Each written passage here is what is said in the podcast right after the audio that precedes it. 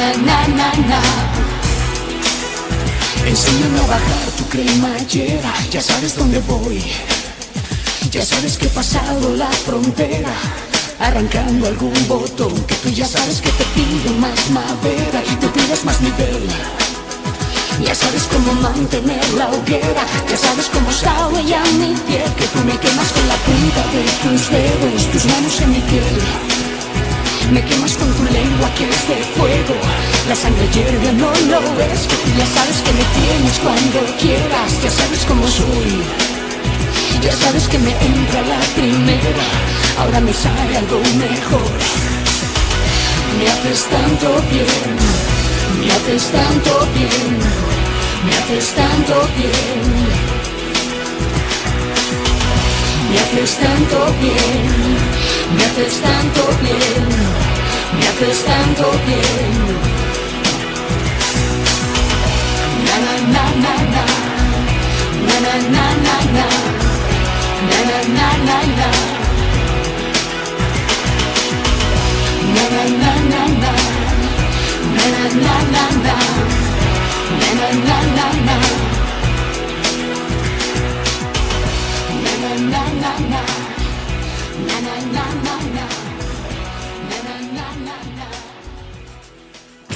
Aquí comienza Mi Gato Dinamita. Desde Chacarita, Buenos Aires. Para Necochea, México y el mundo. MiGatoDinamita.com Arroba Mi Gato Dinamita en Twitter. El otro día me acordé mucho de Tinto. Tuve que ir a tra- fui a trabajar a, a conducir un evento al Yacht Club de de, mm, Puerto Madero, de. Puerto Madero. De Puerto Madero, eh, bueno, me puse un traje eh, Sí.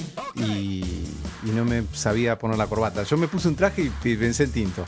Pensé en Tinto. Ya quería postear alguna foto, todo, pero estaba un poco nervioso por la conducción. Entonces no, no dije, no, no puedo estar acá sacándome una foto para tuitear y- y, ¿Y, y qué nudo te hiciste? ¿Tuviste que buscar en YouTube?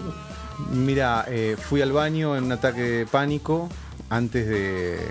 de- antes de, de- de conducir y dije, no, no quiero hacer papelones esta vez. No quiero hacer papelones. O sea, siempre me tengo que estar cuidando por no hacer lío. Pero yo no te enseñé que cuando vas a hablar al universo tenés que decir quiero hacer las cosas bien, no, no poner un no Ah. adelante porque le estás Ah. lo que le estás diciendo al universo es Bueno, quiero hacer papelones. Por eso, por el, claro, bueno, entonces sí, bueno, debe ser, debe ser que eso, eso me falló.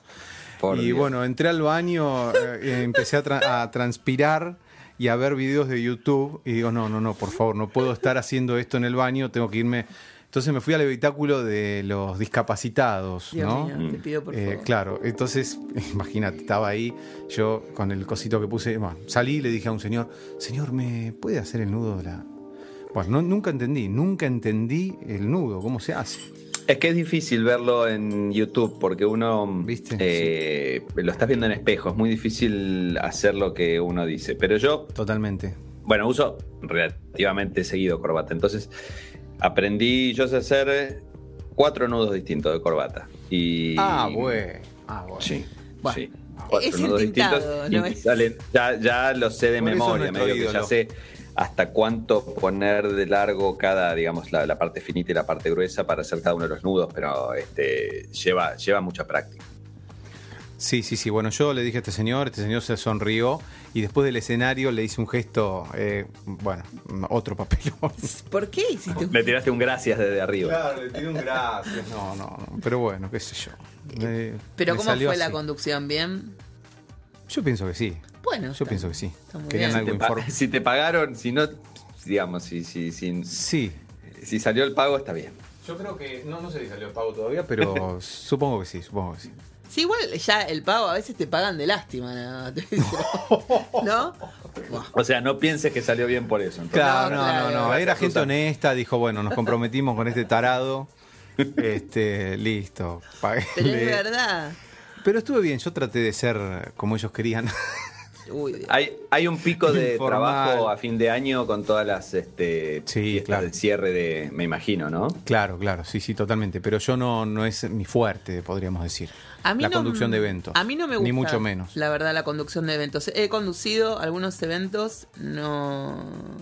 casi obligada. Me acuerdo que una Mm. vez la, me llamaron para, para conducir el evento del. Un evento de té. Hace unos años. Del De, Club del de Té. esta señora que hace té, Inés, Inés Bretón, ¿o? No, del Club del Té. Se hacía Ah. en, en- en un hotel divino y querían que yo lo condujera y yo dije que no. o sea, o sea, yo, ni- yo no me doy muchas vueltas. Yo digo, no, gracias. Claro, claro, claro. Eh, muchas gracias por haber pensado en mí, pero te puedo recomendar 800 millones de locutores, locutoras, lo que quieras. Claro. Yo no voy. Me llama el marido de la organizadora y me dice, vos sabés que ella te escucha todas las noches en la radio y es tu Ah, fan. Y la, la ilusión más grande que tiene es que vos conduzcas el evento. Oh. Ya Sí, te había no, no te puedes negar. no, no, me hizo No. sentir, fue una. así como Claro. muchota si no iba. Sí. Y además me dijo, y reservó un lugar para vos en la mesa principal, Ah. Al lado de su maestra, la que le enseñó todo acerca del té, que es una señora japonesa que tenía su traductora porque nadie le entendía nada. Claro, claro. Y al lado de, no sé, el presidente, no sé dónde yo decía, Dios. Bueno, hablando del lugar a donde estás sentado, te interrumpo un segundito, eh, un conflicto que tuve fue, yo me hice pasar por far- parte del guion, era que yo era parte de la empresa. Claro. ¿Qué tal? Buenas tardes, ¿cómo están? Yo era uno más de la empresa. Sí. Después te empezaron a hablar de específicos. Claro, no, no llegué a ese tanto a ese punto, pero después a la hora de, de- bueno, de, de ha- de- de hacer mi papel correspondiente, yo me iba a comer un sanguchito de miga con lo- el, el técnico. Entonces dije, no, no, no, tengo que hacer como que soy parte de la empresa. Entonces yo, no, ¿Qué hiciste? nada, bueno, caminaba como si fuera Sí. parte de la empresa, comía todo, salmón. Sí. Ah, bueno, bueno. Era un, no, no, era increíble lo que había para comer. Claro, y bueno, yo sí. digo, no puedo ser parte de la empresa, entonces, bueno, me comí unos sanguchitos con los, con los técnicos que estaban ahí atrás de, ahí como relegados, todo, viste, comiendo eh, una empanadita de copetín. Y después me fui como a caminar por ahí dije, no, no tengo que hacer como que soy parte de la empresa. Todos los motivos por los cuales no, no creo que me llamen nunca más, pero bueno. No, por ahí que por ahí sí, por ahí sí te llaman. La gente siempre ¿Sí? se acuerda con, de mucho, con mucho cariño de vos. ¿Sí? Ah, Sí. bueno, gracias, Sí, sí, Susana. sí. Gracias por levantarme la autoestima. Sí. Fui un par de veces a presentar cosas al Hilton, por ejemplo, así, también muy obligada. Sobre todo esos lugares donde, no sé, por ejemplo, las fiestas de alguna marca de, de cosméticos o demás. Mm. donde tenés que hacer sorteos. Viste, con los presentes es una cosa pero no ves nada, está todo con las luces bajas. Claro. Y vos tenés Vos que. no ves nada. Yo no veo, ahora no veo nada, realmente claro, perdí claro. la total. Me leí todo un libro en dos días sin anteojos. Después de eso no volví a ver. Ah, claro, me contó Muxi que el músculo es encargado de esa parte Ah. del foco, no sé qué. eh, cuanto más se usa, más se estropea, que es, Por eso no hay que leer. es casi como al revés, ¿no? Eh, eso me explicó. Y yo le dije, ah, que mira, estábamos Sí. en el preferido comiendo un, mondongo. Claro, no, no, no, fue terrible. Terminé de leer eso y dije, bueno, esto debe tener algo, porque leí un libro de Alice Miller, una, una psicóloga polaca, muy interesante que tiene toda una visión nueva acerca de, de- de la infancia y de los niños Sí. en relación con los padres y los adultos y, y, bueno. Todo eso, y yo dije, ¿qué no querré ver de mi infancia? Pues yo ya enseguida empecé a asociarlo, pero no, es que había forzado mucho el músculo ocular y lo, lo había hecho moco, nada más. Claro, claro. Todo lo demás estaba correcto, íbamos por ahí. Y otro día quiero hablar, hoy porque vamos a tener un programa liviano y, eh, y apuntado hacia otras cosas, Menos mal. esperemos. Menos Me- mal. pero me gustaría retomar ese tema acerca del tema de los padres y los niños, porque Alice Miller le tira así como una patada. Ella no es muy freudiana, me parece, no le gusta mucho Freud, y ella cree que el, el suicidio de, ya que estábamos de Virginia ¿De Woolf, tiene que ver con Freud. ¿Con Con que, Freud? claro, que, que- porque la, la cosa es que uno cuando descubre que, que ha sido abusado por sus padres eh, psicológicamente, físicamente o demás, o por algún adulto, tiene que tener como un testigo cómplice que lo acompañe en ese sentimiento y que le diga, sí, vos no estabas equivocado, eso sucedió. Y parece que ella, lo te- ella, Virginia, lo tenía en su hermana, que su hermana había sido testigo porque las dos habían sido abusadas por sus hermanos mayores. Pero parece que Freud medio como que desdibujaba esta postura volviendo a, a- a- o insistiendo en que mucho era la imaginación del niño. Y ella tomó esa idea y claro, no lo pudo soportar. El Claro. tema de, de- de- de la negación del abuso. Y se Mm. suicidó. Mm. Dramático. Bueno, lo eh, que- habías dicho un programa liviano.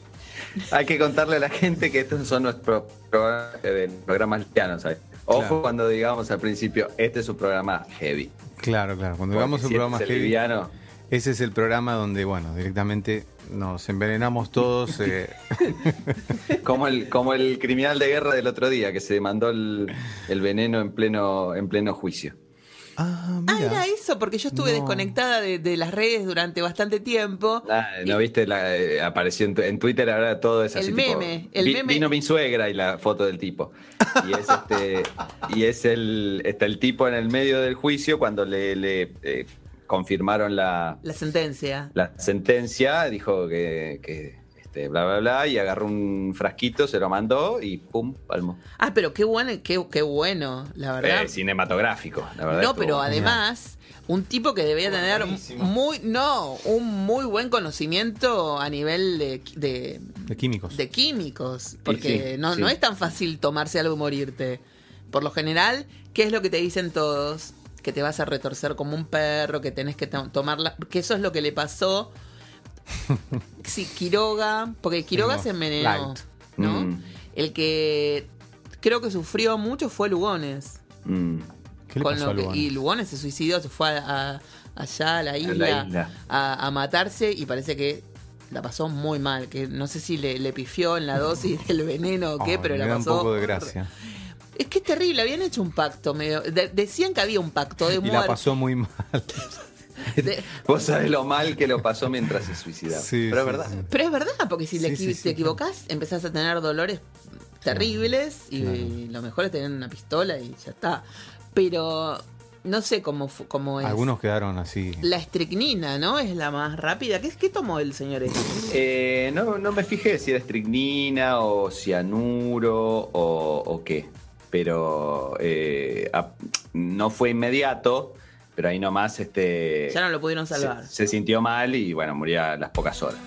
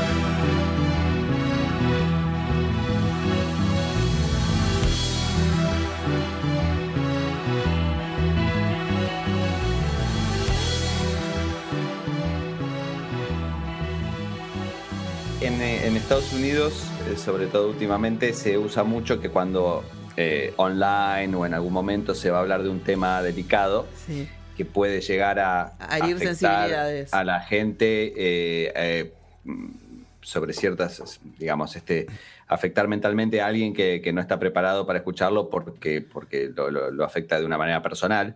Este, hablan de esto de, gatillo, ¿no? del tema de que esto te puede gatillar algo este, eh, complicado. Entonces, al principio de los programas se pone una cosa que se llama trigger warning, que es como un ojo. Acá vamos a hablar de, eh, por decir algo, este, algún tema que puede llegar a este, afectar a la gente que, por alguna razón eh, puede, sentirse, digamos, muy, muy, muy complicada con, ese asunto. Así que nosotros creo que tenemos que poner en todos nuestros capítulos, cada vez que arrancamos, ojo, escuche eh, bajo su propia eh, responsabilidad. Claro, es muy probable que bueno, entonces pongamos, pongamos, sí, totalmente. Trigger warning. Sí, a mí me encantaba eso de el tema de, los suicidios, así de los mm. pactos suicidas, me parecía que era muy, muy interesante. Pero que después, viste que era todo mentira, porque en realidad era más una, una cosa romántica, si se quiere, de los mm. fanáticos o de ciertos críticos. ¿Hay fanáticos de eso? vos me decís, mira, fulano, fulano, fulano, que eran re amigos, los tres murieron envenenados, se suicidaron y, y lo hicieron por un pacto suicida. Y es mucho mejor que, que cada cual se haya suicidado por, por problemas diferentes. Claro. Por ejemplo, Quiroga, Lugones, habían de- dicho que Alfonsina Storni era parte de ese pacto. Y uno más, pará, Quiroga, me falta uno. ¿Quién, quién, quién es? Quiroga, Lugones Alfonsina Storni y, y no sé, y hubo había tantos. otro más que se había suicidado también.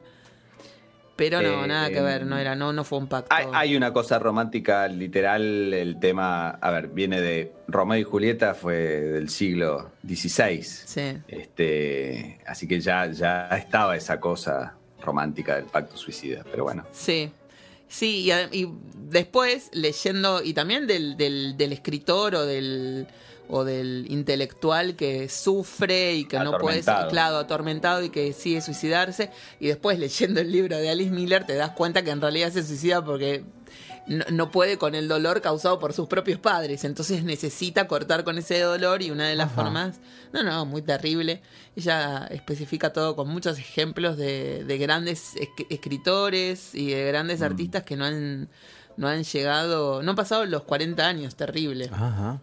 Eh, muy interesante. Si yo los leí todos así como. Che, ahí, estoy, ahí estoy mirando, eh, cerca de Storni, Quiroga y Lugones también estuvieron con ese asuntito de... este, de quitarse la vida. De, de quitarse la vida. Eh, Sandro de la Torre, Enrique Méndez Calzada, Parravicini también, Francisco Parravicini, Víctor Juan Guillot. Este, así que había, había varios, varios este, eh, dentro de los mismos em, meses o, o años este, Ajá. cercanos. ¿no? Claro, pero estos era- eran como un grupo de amigos y era como Claro. medio sospechoso. Sabía uno, uno por año fue. Y entonces, bueno, se hablaba de ese famoso pacto suicida. Y yo lo había yo tenía un documental sobre la muerte de Lugones que era muy interesante y que hablaba justamente de esto, que después quedó totalmente desechada la, la teoría. Pero bueno, para, para el fanático, no ves que, sí- que hoy lo traigo a, a- a la mesa de trabajo como si fuera algo real y en realidad nunca pasó. Y algo que les quería contar y que tenía que ver con nuestro, esperemos, posible invitado del día de hoy. Ah, eso quería preguntar. ¿No tenemos una entrevista Estoy hoy? esperando que, claro. A ver Está si corriendo, está, co- claro. está corriendo por ahí. A ver si nos da alguna señal de vida. Es Baltasar, estamos, vamos a tratar de comunicarnos con Baltasar Nossi, que es un veterinario, fue el primer veterinario que tuvieron Oli y, y Antonio, fanático de estelares, un chico de Junín que estudió en La Plata. Es que quiero ver si me se conecta. ¿Qué tenés? ¿Strippers en tu celular? Sí. No, puede, puede ser, ¿eh? Porque yo tengo el grupo de WhatsApp del colegio. Y mis compañeras, aunque no parezca, mandan todas esas boludeces y yo, yo las tengo como... Pero no era una escuela de, de- de religiosa, de Sí, monjas, de todo. sí, San Francisco de. Yo las tengo todas muteadas. O sea, nunca me entero cuando se reúnen, cuando nada, salvo cuando, cuando alguna me dice, che, boluda, ¿podés contestar que te están hablando? Entonces voy, me, me acerco. Ahora están armando una reunión y por eso están meta mandar cosas acerca de, de- de- de strippers y demás. Pero bueno. Va a haber una reunión con strippers entonces. seguramente, seguramente. Esto cae, esto cae en ese este prejuicio, que es un prejuicio nada más, pero que eh, los colegios de monjas ahí son las peores. eh. Está muy mal eso, que, que perpetúes el prejuicio. Vos sabés que la vez pasada no sé qué le pregunté a una si nos, algo acerca de una oración para no sé qué y me dijo, justo a mí me venís a preguntar acerca de religión. Buah. Buah. si te haces la que sos muy atea, te miran mal, entonces no sé, nunca encajo en ese grupo. Así que por eso no, no les hablo. Y además hago chistes que quedan siempre fuera de lugar y entonces tampoco les hablo. Así que así estamos bien. Bueno, hoy quedamos mal con Agustín, Todo. Con la religión. Sería con la religión, con tus compañeras de la secundaria. Yo les tengo cariño, pero... ¿A los suicidas? Ah, no, tus compañeras. No, no, no. A los ¿ustedes tienen algún... mi- mis tíos, yo tengo dos tíos que se suicidaron. Va, no, no tíos míos, tíos de mi mamá. Mm. Eh, no, mi familia no. No, no que yo sepa. Tu familia es demasiado, es como un ejemplo que si se lo pasamos a Alice Miller le va, va a poner como modelo a seguir de familia. No, no, no, no creo que sea así, pero no. Yo sí, yo sí creo. Nosotros sí creemos. de suicida, no sé si Sí, sí, sí. modelo, pero. Vos saliste muy bien, Tinto. Para que vos salgas, para que una persona salga muy bien, eso quiere decir que los padres han hecho un buen trabajo y que no Pues. es lo común. Puede ser, no tengo quejas. Yo hace, no un tengo tiempo, quejas. yo hace un tiempo estuve pensando que en mi familia no, no, hay- no existe prácticamente la depresión en mi familia. ¿No? No, Mm. no hay un costado depresivo. Digo, familia pensando en mis abuelos paternos, eh, no- maternos y Sí. tíos y hermanos y... Va, no sé. Pero capaz que no, no, que estoy exagerando. Yo- Ahora me estoy acordando de un caso. Ah, bueno. sí, de un caso que parece que Sí. Lo sí. agarraron justo. Sí, perdón. no. Sí. Yo no sé cómo es, ha- habrá estadísticas, ¿no? De, de un porcentaje de la población, este, cuán- cuán- cuánta gente este, sufre en algún momento de depresión en su vida, este, cuántos se hacen atender, cuántos no, no sé cuánto es, no es, qué sé yo, no sé si el 50% de la gente, el 20%, el 10%, depende del país. Ajá. No sé, yo ahora estaba leyendo este libro que ya, ya les digo, digo, para alegrar- alegrarles el día, le voy a decir bien el nombre, porque es muy importante que lo sepamos. Salvar tu vida, la superación del maltrato en la infancia. ¿No? De Al- Alice Alice Miller. Miller. Y ahí Vos, ella... vos sí que up en tus, en tus lecturas, ¿eh? No, ahora, ahora estoy...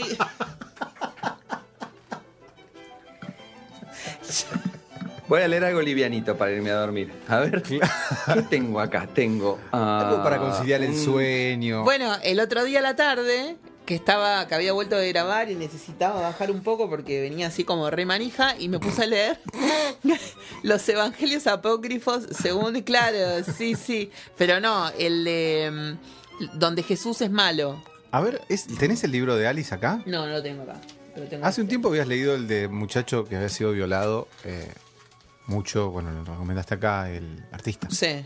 Sí, sí, te pones seria, no, no se puede hacer chiste con... Sí, James Rose. Claro, sí, sí, eh, leí- estaba leyendo eso. ¿No tenés el de Alice acá? No, pero te lo traigo la semana que viene si querés. Ahora estás leyendo El año No, del estoy, desierto. esto lo estoy leyendo en, en el café. Cuando voy a tomar el café me Ah. leo esto porque no puedo con un libro demasiado pesado porque no- me Pedro- quema el cerebro. Pedro Mairal. Sí.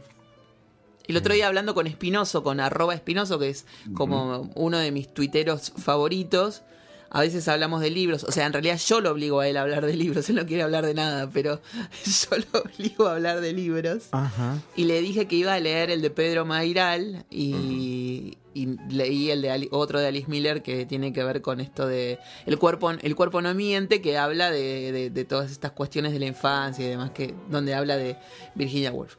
Y entonces le prometí que iba a seguir con el de Mairal en algún momento y ahora lo estoy leyendo. A mí Mayral me gusta mucho. Es, es, es tuitero Mayral. Lo pueden encontrar en Twitter como, creo que arroba Pedro, bueno, o Mayral Pedro, creo. Sí. Eh, y me gusta mucho cómo escribe. Y recomiendo, bueno, este, Salvatierra, creo que es el libro de él que, de los que leí que más me gustó. Y por supuesto, soy muy fan y lo recomiendo a todo el mundo.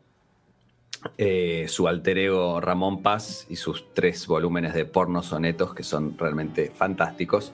Pueden encontrar, si buscan porno sonetos en Google, pueden encontrar algunos que, que andan por ahí publicados, pero este, traten de encontrar los libros, son medio difíciles de encontrar, pero valen, valen muchísimo la pena. Estoy leyendo este libro y ahí en el libro de, de Alice Miller, que lo leo en mis momentos más de cuando necesito algo intensito, intenso, Sí. eh, hablaba un poco de esto de las depresiones, que mucha gente no sabe a, a razón de qué son las depresiones y uno piensa, pero si lo tiene todo en la vida. Lo- lo- eh, Marilyn Monroe, por ejemplo, que tenía una vida aparentemente, si vos lo mirás desde afuera, más allá de los problemas que ya podía llegar a tener, era linda, era exitosa, eh, ¿qué? ¿O no? ¿Que no era linda? Sí, sí, sí. Mira cómo te peleo. No, no, está bien, está bien. no, está bien. Pero eh, su mamá no la quería. Ella decía que lo que más le dolió en, el- en su vida, de- en la niñez, no era- porque ella no era huérfana. Ella tenía una madre, pero su madre la había rechazado. Mm, Entonces, para remontar esa historia de rechazo paterno o familiar, digamos, o de padre y madre, Era imposible. ¿Cómo, cómo Claro, haces? Dice que a ella le daba mucha vergüenza reconocer en el orfanato donde la llevaron eh, la segunda vez, ya creo después de los 10 años, reconocer frente a sus compañeras que eran todas huérfanas, que ella sí tenía una mamá, pero que su mamá no la quería. No. No, un drama total, absoluto. ¿La están pasando bien, chicos?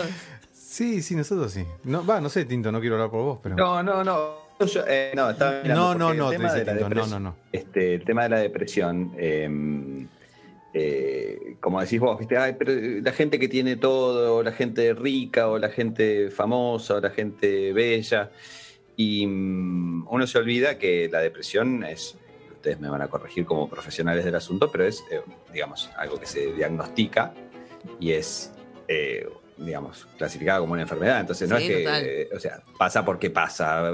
O sea, no, no, no, no pasa porque uno, le- este, digamos, las circunstancias lo llevan. La depresión es una enfermedad, puede tener un montón de eh, eh, razones, pero puede pasar hasta de un imbalance químico, hasta un montón de razones, y es una enfermedad y hay que tomarla como tal. Este, no, eh, eso de, bueno, este, ponerle garra este, y, y pensar en las cosas lindas, no, no, no, si no sería muy fácil curarla. Sí, pero no lo es. Y acá y encontré, estuve mirando y encontré, dice la, la, mm, Organización Mundial de la Salud, que el cinco- 350 millones de personas, que es más o menos el 5% de la población, eh, sufren de depresión. O sea, Bueno. claramente es casi una epidemia, te diría yo. Justamente el, Espinoso, nuestro amigo arroba Espinoso, que lo pueden, lo pueden buscar si tienen ganas en, en Twitter, él tiene un gato desde hace muy poquito, se llama Otto. Eh, nos dio en primicia la primera foto de Otto. y, y él llega a ese gato porque la, la doña era depresiva y se suicida. Ideal para Espinoso, que es un oscuro total. Yo le tengo mucho amor a Espinoso. Ah, pero- pensé que ibas a decir que tengo mucho miedo. no, no, no, no, no. Pero se le nota todo ese lado retorcido a Espinoso. Y, mm, Y, bueno, ya con el, eh, el, el nick, que no sé cómo se dice. Eso. Sí, nickname. El arroba, nickname. arroba Espinoso. Es Espinoso. Esp- Es Espinoso. Le mandamos Bueno, un saludo a Espinoso. Sí, y, y nos contó lo de Otto. A mí me mandó un mensaje un día y me dijo: Mira, tengo un gatito y se llama Otto. Y me contó la historia de la dueña, pero dije: Esto no podía. Espinoso no podía recibir el gato de otro modo. Claro, claro. Es como para uno de sus cuentos. Ajá. Eh, hablando de cuentos Sí. y hablando de narraciones y sí. escrituras, eh, ¿qué pasó con la historia de Osvaldo? Pobre No, Osvaldo. Ay, vayamos, vayamos. no escuchamos más la, la saga de Osvaldo. O va, sí, la venimos escuchando, pero claro, nos estamos juntando no muy frecuentemente a grabar. Sí, bueno. Eh, Vamos con un capítulo de la historia de Osvaldo. Dale. A ver Pobre eh, Osvaldo. cuál. Pongamos Pobre dos. Osvaldo. Qué tipo desdichado, ¿eh? adaptándose al retraso. Luego de un tratamiento intensivo a base de reiki y licuados de jengibre y uva, logramos que el retroceso temporal de Osvaldo detenga su constante marcha, estabilizándose en una marca constante de 24 horas. En pocas palabras, el hombre vive un día atrasado. Como suele ocurrir con este tipo de trastornos, no solo sufre aquel quien es directamente afectado, sino también su entorno familiar y afectivo. De todas maneras, nosotros no nos dejamos vencer por la depresión que las circunstancias nos quieren imponer y logramos diseñar un ingenioso método para, aunque sea, inyectar un poco de normalidad al asunto. Básicamente se puede resumir de la siguiente manera. Arrancamos un día al que denominaremos día 1, durante el cual realizamos nuestras actividades usuales, pero nos cuidamos de llevar un meticuloso registro de horarios de inicio y finalización de cada una de ellas, además de posiciones, recorridos, gestos y diálogos. Se podría decir en un lenguaje dramatúrgico que confeccionamos un detallado guion de nuestras respectivas vidas durante toda esa jornada. Mientras esto ocurre, claro, Osvaldo se encuentra reaccionando a los eventos del día cero, por lo que no cuadra para nada en el asunto y no le prestamos mayor atención. Ahora bien, durante el día 2 nos dedicamos, munidos de nuestras anotaciones, a recrear de la manera más fiel posible todo lo realizado durante el día 1. Osvaldo, cuya realidad es en ese momento justamente aquella del día 1, se integra perfectamente a los eventos de este día 2, y cualquiera que hipotéticamente nos observara desde afuera no notaría nada extraño. Los días 2 son deliciosamente normales, un recordatorio de nuestra vida antes de tanto problema. Los llamamos cariñosamente días de reestreno. El día 3 es libre. Todos nos relajamos, descansando de la concentración constante que requirió el día 2, mientras Osvaldo merodea por la casa, algo confundido, preguntándose por qué diablos estamos todos haciendo exactamente lo mismo que el día anterior. Es que el pobre está viviendo en el día 2, copia fiel del día 1. A veces se desespera y nos grita, pero nosotros tratamos de ni siquiera estar en casa para evitar disgustos. Al día siguiente, día 4, volvemos al ruedo y comenzamos de nuevo el proceso. O sea que con este método cada tres días tenemos un día ensayadamente normal. No está nada mal, digo yo, aunque Osvaldo se está poniendo un poco más desorientado y hostil que de costumbre. Con el problema que tiene, eso es lo de menos. Entintado, eh, la vez pasada, no creo que no lo llegué a decir acá al aire, vos no estabas, estabas de viaje y yo te, te linkeé con Saki. ¿Saki la escritora? Saki, el escritor. Es el, escritor, el de. Ay, ¿cómo era que.? El de Tormory. Sí. Espera, yo leí de chico, mi abuelo, pobre Bobby, me regaló, y te voy a decir qué, de Saki. Munro de apellido, hablando de Alice. Sí. Eh, ay, que me había regalado. Tiene un, libro que, que, tiene un personaje como Osvaldo, que es muy bueno. Y em, se llama. Qué calvario el de este Osvaldo, ¿eh? No, Se lo, puede. Pero qué, qué solidaridad con la que cuenta a su alrededor para. No, y ahora en, el, último capítulo este, tiene final feliz, ¿eh? ah, por favor. Pero tranquilos. ¿Por qué estás adelantando algo que no deberías hacer? No, no, les digo para que no sufran más. ¿Qué, libro? ¿Aquí lo, ah, lo tenés todo en la computadora? Estoy mirando, sí, estoy mirando a ver. Eh, claro, eh, debe ser el que decís vos, las aventuras de Reginald, me parece. Exactamente ese. Ese, sí, sí, sí, sí, sí. Bueno, y me hace acordar muchísimo. Me da como, el personaje era como muy entrañable. No, vos escribiendo. no, bueno. Gracias. Sí. Y, además, bueno, hoy es un programa dedicado a Espinoso. Yo le, hablando de escritores con Espinoso, yo le, le, dije que en Tintado era, escribía muy bien y que debía leer lo que él había hecho y que además debía escuchar sus cuentos narrados por él mismo. Digo, porque es muy difícil. Yo siempre quise ser narradora de cuentos y me pongo tan nerviosa, me da tanta vergüenza que leo mal. Pero mal, sin sentido, cambio las palabras, hago desastres. Y que en Tintado te lee, eh, por ejemplo, el circo de los hermanos Farfala, con una excelencia. Pero, pero escúchame, si no leo lo que yo escribí, este, se me complica. Igual eh, hay gente que, lee muy bien. Este, eh, yo que escucho varios audiolibros, siempre estoy escuchando algo, tengo, tengo ya mis favoritos y hay gente, sobre todo los actores, que claro, tienen, tienen eh, práctica en eso de, de, darle vida a personajes y qué sé yo. Hay actores que leen muy, ¿Cómo, cómo, es ¿Cómo será lo del audiolibro? No sé cómo es, pero por ejemplo, mm. eh, hace relativamente poco leí, eh, leí, releí, yo lo había leído en, papel y escuché el audiolibro de em, eh, este que ahora salió la, serie de Netflix de... Ah, estoy como los viejos. Eh, la The Handmaid's Tale. ¿Sí? Sí. Eh, y el audiolibro. ¿Estabas eh, leyendo de, esa, a esa señora? ¿A esa, a esa escritora?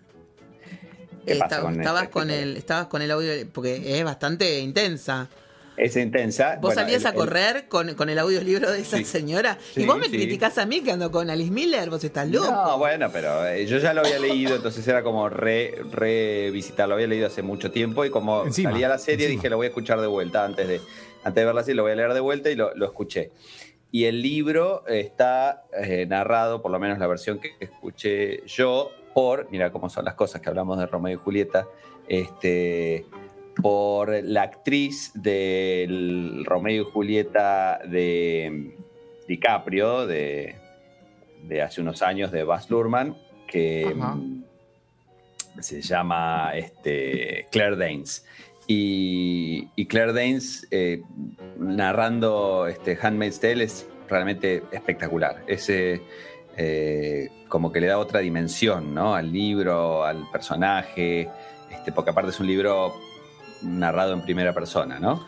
Este, entonces este, está muy muy bien. Así que hay, hay actores que encima no solo son actores, sino que son muy buenos a la hora de, de narrar, de narrar libros. De todos modos, el inglés es un, es un idioma con una cadencia hermosa a la hora de narrar. Mm, Eh, sí, vos sí. escuchás y Moby Dick, por ejemplo, leído en inglés, tiene una Mm. musicalidad y una cadencia que si vos lo lees en voz alta es una maravilla. Ahora agarrás un libro de acá y querés morir. Porque no tiene esa. Es como, bueno, para nosotros, por ahí para ellos, a ellos les pasa exactamente lo mismo con su idioma. No se sienten Claro. como que, que es tosco, que es. No, pero el inglés es, es bellísimo. ¿Y de dónde se pueden bajar esos audiolibros, Tinto? Bueno, hay, hay de todo. eh, Nunca se me ocurrió bajar un No, a audiolibro. mí tampoco. Eh, Amazon, por ejemplo, hace unos años compró una empresa que se llamaba, se sigue llamando, pero ahora es parte de Amazon, que se llama Audible, Audible, Ah, sí. que hace todas las versiones eh, de, de audiolibros de, de- de libros. Y, mm, y ahí este, escucho bastante yo de, de lo que, de lo que hace Audible. Y algunos de ellos son con algún narrador famoso. Por ejemplo, Moby Dick, estoy fijándome, hay un hay un este, una versión leída por Benedict Cumberbatch, el, el actor del de Sherlock. Sherlock Holmes. Sí. Es, es, Este- es muy, es uno de los mejores amigos de nuestro amigo James Rose. Ajá. Ahí tenés, mira vos. Todo lo linkeamos acá de una- Todo lo linkeamos, Sí, ¿eh? todo lo linkeamos, Romeo y pero Julieta, vos le- todo. Vos le decís a Tinto, eh, que vos con lo... ¿Y vos que me dijiste a mí lo de las películas que yo miraba? Pero Me hiciste... un drama. Me hiciste cambiar las películas, me recomendaste ver una de Judapato. Judapato. Sí. Pero yo porque soy, pero yo ya soy, eh, todo el mundo sabe que soy medio retorcida. No, pero vos no querías que yo mire esas ¿Por qué te quería cosas levantar el oscuras. ánimo? Ah, Te quería levantar. Escuchame una cosa. la última que habíamos repasado, ¿te acordás un nenito que se ahogaba? No, una cosa espantosa. Pero ahora, por culpa tuya y, y de ese episodio del podcast, que después lo vamos a relinkear para los fans que quieren eh, volver a escuchar grandes momentos de Mi Gato Dinamita. Me recomiendan películas así para vos. Me dicen, esta, esta a Guillermo le va a encantar. Y es una que- cosa, Islandia, eh, el día más frío del año. Dos viejecitos en una, en una tienda en el medio de la nada, muriéndose de frío y solo tienen para comer una sardina, ¿no? Unas cosas así, unas tramas Ah, no, no, terribles. me encantó. Ese tiene que ser el comienzo de la obra que estamos por escribir. Claro. Bueno, dale. Si vamos a escribir una obra. A sí. propósito, ¿A cuatro manos? hay un Sí. libro que, Sí. que tenemos pendiente nosotros tres. Sí, sobre gatos están, me, Sobre lo, me gatos. lo están pidiendo Sí. también. La gente Yo está... ya voy a empezar a escribir y a dibujar también. Bueno, vos, Ahí. Tinto. Tenemos, entonces, ¿qué hay que hacer? Eh, cuentos, eh, ensayos, Sí. y ilustraciones, todo sobre gatos. Sobre gatos. Yo puedo, le- puedo contar eh, en forma de diario. Día 1, hoy. La gata tiró el televisor. Va a ser medio como los programas esos que hacíamos eh, cuando empezabas en programas. Día 1, la gata tira el televisor. Día 2, ver día 1. un, loop constante. No es una cosa, te juro. Mirá, te digo, a mí me gustaría una cosa así también, bien resumida. Por ejemplo, puede ser eso, eso ya tenemos una página, Sí. eh, ¿no? Sí, la foto del gato, ¿no? Un dibujito Claro. como. Che, no está mal esto, estaba pensando, de sacar el primer libro de Mi Gato Dinamita, pero que no tenga nada que ver con el podcast, todo contenido original. Y me parece muy bien. Ya lo habíamos hablado, ¿no te lo dijimos a vos? No, no, me gusta que, gracias por avisarme. Ahora, te, ah, ahora bueno. te mando la tapa. Ya está diseñada la tapa y todo y Listo. estás como escritor, pero no, no te avisamos. está bien. está Yo creo que nosotros te lo dijimos, pero no, no lo sabías. No lo registré. No lo Yo tengo un cuadrito.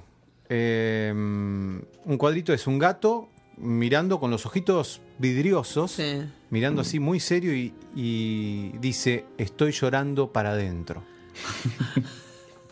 cositas que dijimos acá, viste que yo Qué dramático. digo que eso, es lloro para adentro, no bueno, lloro para deja de reprimir las emociones. Bueno. deja de reprimir las emociones. Algún día Yo ahora estoy tan obsesionada con esto que cada, por ejemplo, el otro día Antonio hizo pizza fuera de la caja, en la caja de piedritas. Sí, eh, en- ¿no? el otro día, El otro día sí. en loop. El otro día. El otro día puede ser cualquier día. No Claro. importa cuando leas esto, como los tweets. Y yo dije, no lo voy a retar, no le voy a decir absolutamente nada para no dañarlo emocionalmente. Ah, y, no, bueno. y no le dije nada. No. ¿No? le dije nada. Le dije, bueno, bueno, o sea, vení, vení que vamos a limpiar. Y no, no, Es no lindo, lo- la tolerancia es linda. Sí, sí, sí, sí, sí. Así que eran las 3 de la mañana, yo estaba limpiando todo. Muy pedagógico. Sí, sí, y ayer, por ejemplo, tiraron. Pero además estás en un plan con este libro que estás leyendo de no. Bueno, ser más tolerante, no mortificar a los hijos. Claro, No. ellos no son mis hijos, pero digo, bueno, proyecto eh, esto, que no, que Es no está de- bueno. Que no está bueno hacerle. Porque además, una de las cosas que, que pasan cuando vos le. Nadie, nadie, nadie le pega a, a nadie, ni nadie le pega a un animal, pero si vos le, le pegases a un animal, él Mm. después ya no, no distingue. Cuando vos te acercás, se piensa que vos le vas a volver a pegar. Ah. Mm. hmm. Entonces esas cosas ni retarlo ni nada, porque después el gato queda o el perro o, lo- o el hámster, lo que sea, el hámster. Salvo Estrellita, que me parece que Estrellita tiene ese síndrome que de, de- de 50, 50 First Dates. Me parece que siempre se olvida, eh, tiene su, su, su RAM es para un día. Este, así que no, al día siguiente se olvidó todo. Pero Estrellita se porta muy bien. No.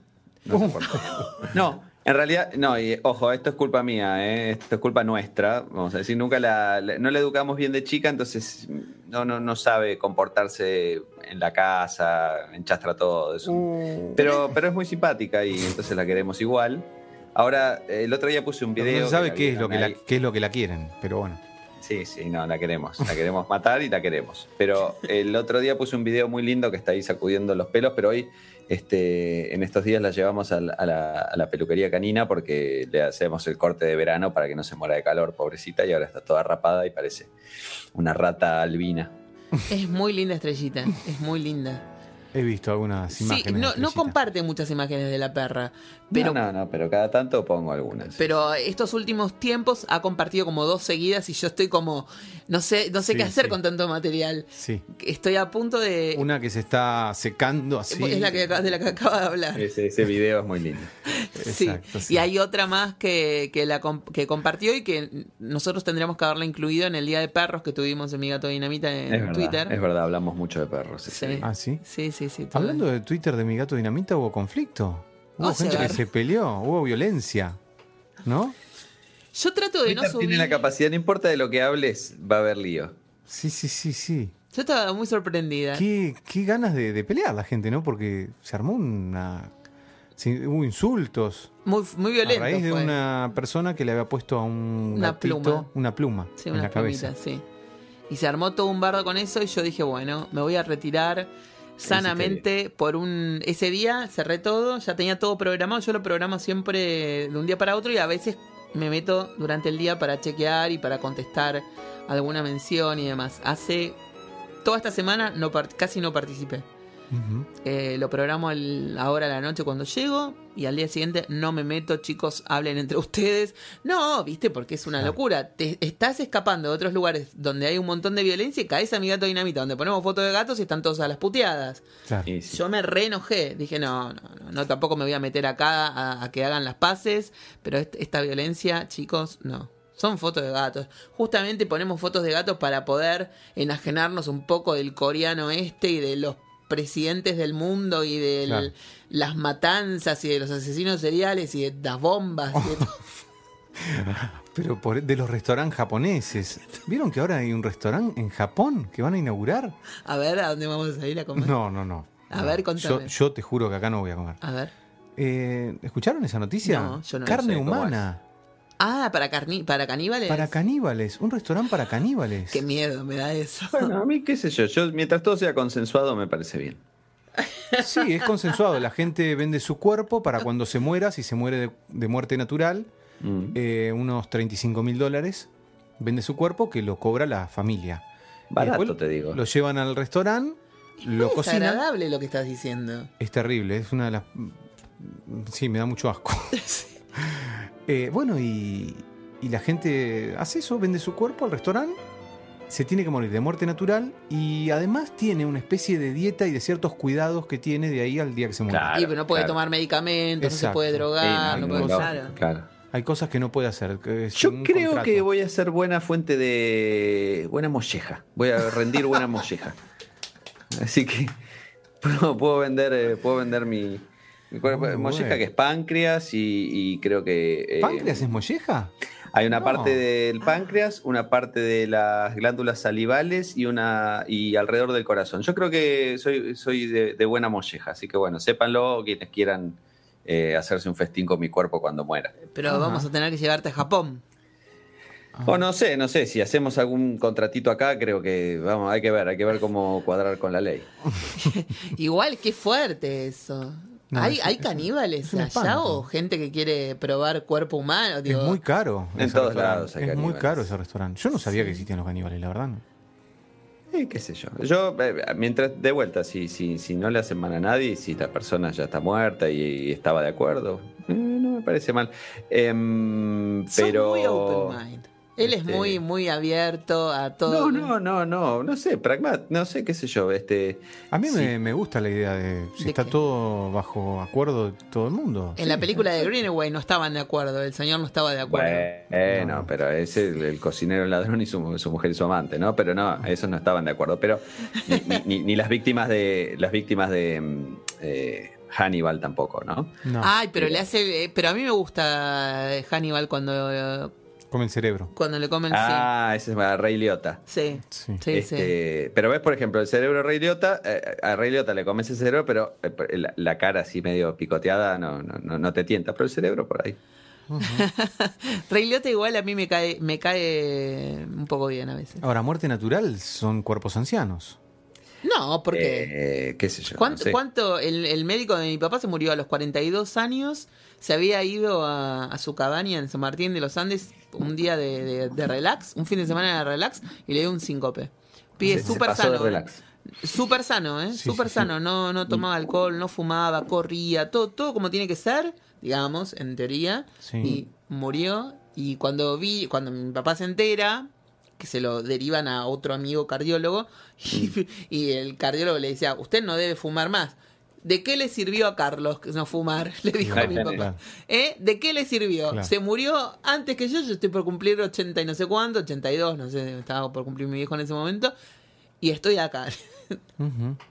Le hubieran pagado una buena plata a Carlos, un tipo sano, En, allá en Japón. allá en Japón, en el restaurante. Sí, Sí. es muy caro comer ahí, parece. No sé si se inauguró o, si ya, o, o se está ¿Y por ¿Ya inauguró Tinto el restaurante? No, no te sabría decir, esto es lo primer- la primera vez que escucho al, al respecto, pero... Pero ¿cómo si eh, vos acabas de volver de Japón? Vos sabés que hay... Pero ¿sabes qué? no, no busqué particularmente nada, este, comer, comer carne humana. Hay, hay oyentes y amigos que escuchan este podcast que quieren casi como raptarte para ir a hablar con vos a un café de Japón, sobre Japón. Bueno, bueno, no hay problema. No, de, vuelta, co- consensuado. Keyword consensuado. Este, no me tienen que raptar. A mí me invitan a un café y voy igual, ¿eh? No, no, no, Claro. no es necesario que me lleven a la fuerza. y con Bueno, un- hablando de viajes, Muxi estuvo por Barcelona, Sí. estuvo por Madrid. Sí. Mm, eh, y bueno, en Barcelona nos, nos mandó una, un video mm. sobre un eh, café Sí. o restaurante que se llama Cats, ¿puede ser? No sé. Sí, A mí no me mandó nada. a mí me mandó. Muxi Yo, Butinina. yo vi Muy- algunas fotos, vi algunas fotos de él, pero no, no vi eso en particular. Eh, donde, bueno, parece que es un, un restaurante muy importante de Barcelona, donde se filmó una escena de Vicky Cristina Barcelona. Sí, Ujú. pe- Y- pero se llama Cats y, hay gatos. Gaudí. ¿Eh? No sé si hay gatos, no, no, creo Ah. que no hay gatos. Pero se llama Cats. Se llama así. Se llama Cats. Sí. Yo Eh, voy le voy a decir a mi hermano que vive allá a ver si, si va un día y me, y se manda unas fotos. Bueno, cosas que estuve. mm, estuve intentando ver un documental que está en Netflix el otro día con, junto con mi gata, porque a veces se, se queda al lado mío para, para ver algo, por ejemplo, series y demás. Y mm, es eh, Jim y Andy. El de Jim Carrey cuando hizo de. En. Eh, Man on the Moon, ¿no? Sí. De- Sí, sí, sí, sí. El otro día en Netflix vi este, empecé a ver este documental y era tan intenso, tan intenso, tan intenso. Si vos lo empezás a ver, quedás de cama a los dos minutos y realmente lo tuve que sacar porque era un nivel... parece que Jim está tan... Eh, el documental lo graban mientras se filma la película de Milos Forman, Man on the Moon. Y quedó archivada, quedaron todas las cintas de, las notas que había tomado Jim en ese momento, y de las filmaciones fuera de cámara y demás durante, en el set de filmación. Y parece que el tipo estaba tan compenetrado en el papel que cuando entraba al set ya era, era Andy, Kaufman. Entonces eh, preguntaban por Jim y Jim no estaba, estaba Andy. No era así el nivel. Y que una vez cuentan ahí, imagínate, hasta ahí llegué yo, al nivel de intensidad que una vez llama a Milos Forman, lo llama a Jim para decirle que le resulta insoportable compartir el, set de filmación con Andy Kaufman porque lo está volviendo loco. Y le dice, bueno, si querés, mañana va Jim. No, una, charla así. Y el otro dice, no, no, no, quería hablar con Jim. Como tus charlas antes con Leo García. Antes. Pero eran así tan desdobladas. No sé, vos dijiste que tenía mucho delay, por lo menos. Antes, no, eh, no, no, no, Pero entendés que Jim hace de Andy. Jim hace de Andy, pero cuando está en el set de filmación es Andy. Entonces Milos Forman lo llama a Jim para hablarle de Andy, que en realidad es Jim. Entiendo, entiendo, pero esa cosa así como extraña. Un... un nivel de enfermedad. Entonces le dice, bueno, si querés, lo sacamos a Andy y empiezo a actuar yo. Le dice, no, no, no, solamente te quería hablar de Andy. Mm. Una cosa. y yo dije, bueno, acá abandono, chicos, porque este grado están todos muy mal de la cabeza. Yo entiendo, me parece maravilloso lo que han hecho en ese, en, esa, en ese documental, en esa película, en esa historia, y cómo el tipo se puede meter en la piel del otro que no reconoce el límite, cree que es el otro. Pero me dio mucho miedo y me fui. Dije, no, me voy a ver una película, una, serie, Party of Five, que es el canto a la muerte, están todos enfermos. Pero por lo... tu libro. de Alice Miller. Sí, no, tuve que salir de ese lugar. Me estaba Literatura escapista. Claro, me estaba poniendo. Me estaba poniendo muy paranoica con eso. Dije, están todos. Porque los, los mismos padres de, de Kaufman lo, lo, lo, trataban como si fuera Andy a Jim. Claro, claro, claro ya había como un nivel de, de, locura bastante importante. Hace mucho que no veo esa película. Este, Manon de Podría verla de vuelta, Manon de Moon. Pero no, mirá el documental, que... Eh, no, sí, eh, me pasa una cosa rara, eh, prejuicio mío, ¿no? Con Jim Carrey, que nunca me cayó mal. Ah. Este, algunas películas me gustaban, otras no, pero después em, le agarró como un ataque antivacuna en una época y no, no, no me cambien los antivacunas. Ah, no me cambien los antivacunas. Cada uno que piense lo que quiera, ¿no? Pero, antivacuna. no quiere que se vacune nadie. No quiere que se vacune la gente, porque es así que em, sí, sí, sí, estuvo saliendo un tiempo largo. No sé si se casó con una eh, chica, em, ahora no me acuerdo el nombre, ex conejita de Playboy, cuyo hijo es autista y ella este, culpa a una vacuna por el hijo y es, es una militante muy fuerte y él se plegó a esa causa este, antivacuna. Eh, y en particular el tema eh, de la vacuna eh, es, crucial que todo el mundo se vacune, porque si no, deja de funcionar. El, efecto principal de la vacuna es eso, este, que, que, se inmuniza la manada, llamémoslo, y donde empieza a fallar eso, ahora están viendo ya gente, creo que en Inglaterra hace poco hubo un, un brote de sarampión porque unos así este, que decidieron no vacunar a los hijos y, empezás a afectar a todo el resto, a los que sí se vacunan, pero donde se pierde esa inmunidad. Este... Está bastante común eso de no vacunar, ¿eh? Claro, por eso, sí. Sí, exacto. Este, el jardín de Carlitos, eh, el gran amiguito de él, no, no tiene vacunas y de hecho tenían dificultades para anotarlo en el colegio porque no, y claro, no las tenía y... ¿Y cómo hacen? Eh, ahí yo ya no sé, me, pierdo un poco eh, en la parte, llamémosla casi legal barra pedagógica, a ver si se puede obligar a un padre a vacunar al hijo, si, si puede negarse este, bajo, em, escudándose en temas este, de convicciones eh, científicas o religiosas o lo que fuera. Pero eh, como la vacuna, que es uno de los grandes avances de la ciencia en los últimos años, para no andar muriéndonos a los 25 años de enfermedades que se pueden prevenir justamente vacunándose, este, pero necesita del hecho de que todo el mundo se vacune, porque si no pierde muchísimo la efectividad, eh, me parece cuanto menos mm, irresponsable eh, de su parte. Entonces eh, ahí medio se me mezcla, como hay veces que puedo separar el artista del arte, en el caso de Jim Carrey se me mezcla y tema mío, problema mío. Pero, se puso muy serio tinto, ¿eh? Está, se puso muy serio tinto. Está luchando con, contra una depresión, Jim. Sí, eso es lo que yo me acordaba todo el tiempo porque volvemos al comienzo del programa, cuando hablamos de depresión y de tenerlo todo, entre comillas eh, yo pensaba, en lo primero que pensé fue en Jim Carrey. Sí, y, además una, una, cosa que a mí me, llamó mucho la atención, que parece que es como, a mí no me caía bien, me empezó a caer bien ahora, desde que se dejó una barba muy rara, dije, ay, como que dejó de tener esa cara de plástico que a mí me ponía tan nerviosa. Entonces ahora está como más, más persona normal, salvo por este mm. detalle que te digo que se cree que es el otro y, y, yo colapso. Pero mm, él contaba que antes de, empezar su carrera, él se firmó un cheque a sí mismo, a su nombre, en donde se debía pagar 10 millones de dólares. Y él los ganó al poco tiempo. O sea, como mm. una cosa. Es lo que tenemos que hacer, Susana. Pero yo decía eso mismo mientras. Vamos a decir, con, nuestro libro, con el libro de los gatos, vamos a hacernos un cheque de. Vamos a ser un poco menos ambiciosos. 100 pesos. Si podemos sacar 100 pesos. No, no, no, no, no, Apuntemos un poco más alto. Sí. Resulta que hoy estoy tratando de poner una, una mm, un, artículo de Ad Latina sobre Unicenter y estoy subiendo una nota de Ad Latina sobre la campaña mm, de Unicenter junto a Incucay por la Navidad para donar órganos en la que está también participando Liniers y demás. Y me pongo a ver todo lo las novedades, a ver qué puso este, qué puso aquel, qué puso el de más allá. Y encuentro a Guillermo que pone una, un comercial que él grabó y arriba dice em, soy un locutor que no suena locutor, soy cálido, soy, ¿cómo era? Amigable no, pero era una cosa así, yo dije, ¿te das cuenta? Uno se tiene que aprender a vender. Porque a, mí... Claro, cosa que no no, logré, no logré. a mí no me sale, yo no jamás voy a poner. este es mi último trabajo, no pongo locución y la mando así como de llena de vergüenza. Yo creo que es la única vez que lo hice y después dije, ay, qué estupidez, me, lo recordás vos.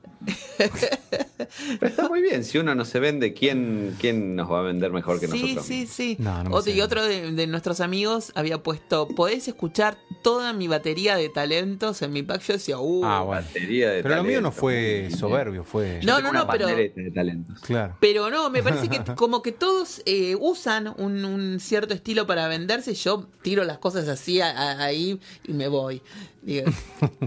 Susan, eh, ya que hablas del tema, eh, no sé cómo llegaste a, esto de la campaña.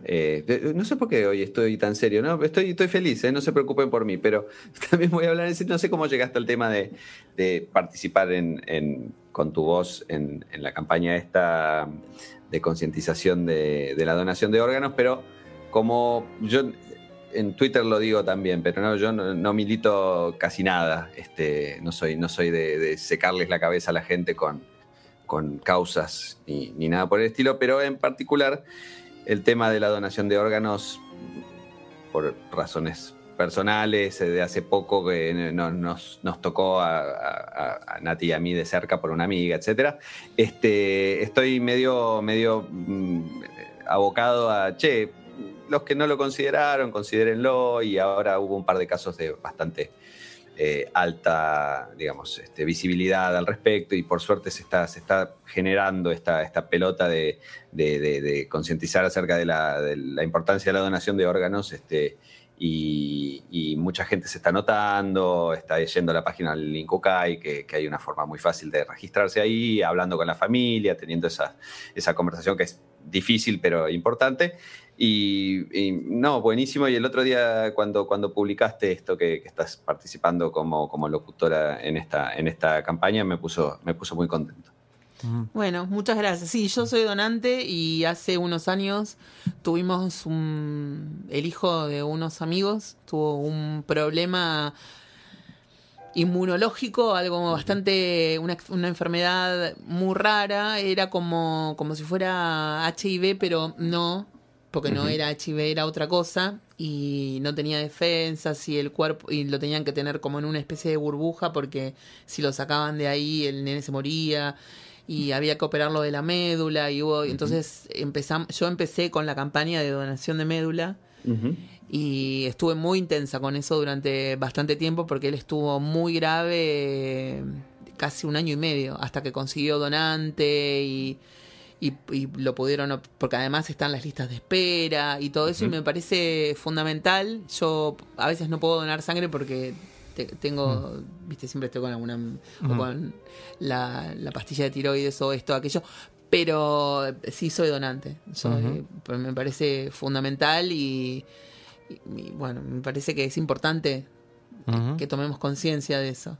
No, y, mismo saliendo del tema órganos eh, en particular, que este, ya, ya lleva una cosa un poquito más pesada y filosófica y de la muerte, etcétera, etcétera. El que, el que tiene un ratito cada tanto y tiene la salud y tiene las ganas de hacerlo, el tema de donación de sangre o plaquetas siempre es bienvenido en muchísimos hospitales y clínicas este, porque, porque realmente se necesitan. Entonces, eh, el que pueda cada tanto este, eh, dedicar unos minutos al tema y tenga ganas y, fuerzas y, la intención de hacerlo, eh, que, se acerque al, hospital más cercano si puede. Y vos sabés que, eh, sin, sin querer comparar, ni mucho menos, hay un banco de sangre de gatos. Y me parece que de perros también. Eh, porque lo tenemos linkeado en nuestro en nuestro blog y hay muchos gatos que necesitan transfusión de sangre y todo eso. Y, ayer justo que una, una chica que, que nos sigue y que se llama Carmen y que su gato está no sé misteriosamente muy grave porque no, no sabemos que fue algo de un remedio que le hizo mal, no sé. Y necesitó una transfusión y por suerte encontraron el grupo sanguíneo del gato y lo pudieron, le, pudieron hacer una transfusión enseguida y eso se resolvió. Pero sí hay un banco de sangre de, animales y está bueno saberlo. Yo siempre me olvido del detalle, pero está. Eh, está y existe. Y por ahí a los tuyos una transfusión con sangre y con ribotril. Se tiene que bien. No, no, están en un yo no quiero saber cuando llegué a mi casa. Estaba eh, eh, no sé. No sé, no sé, no sé, a veces desearía tener, ya saben, una, una tarjeta permanente en algún hotel vecino. Me pasaron un dato de un hotel muy interesante cerca en, en, Tigre, que es como divino, es una casa de, uno, de, una familia que hospeda gente y te da tiene unas piezas buenísimas. En cualquier momento me voy un fin de semana y los dejo a ver qué pasa.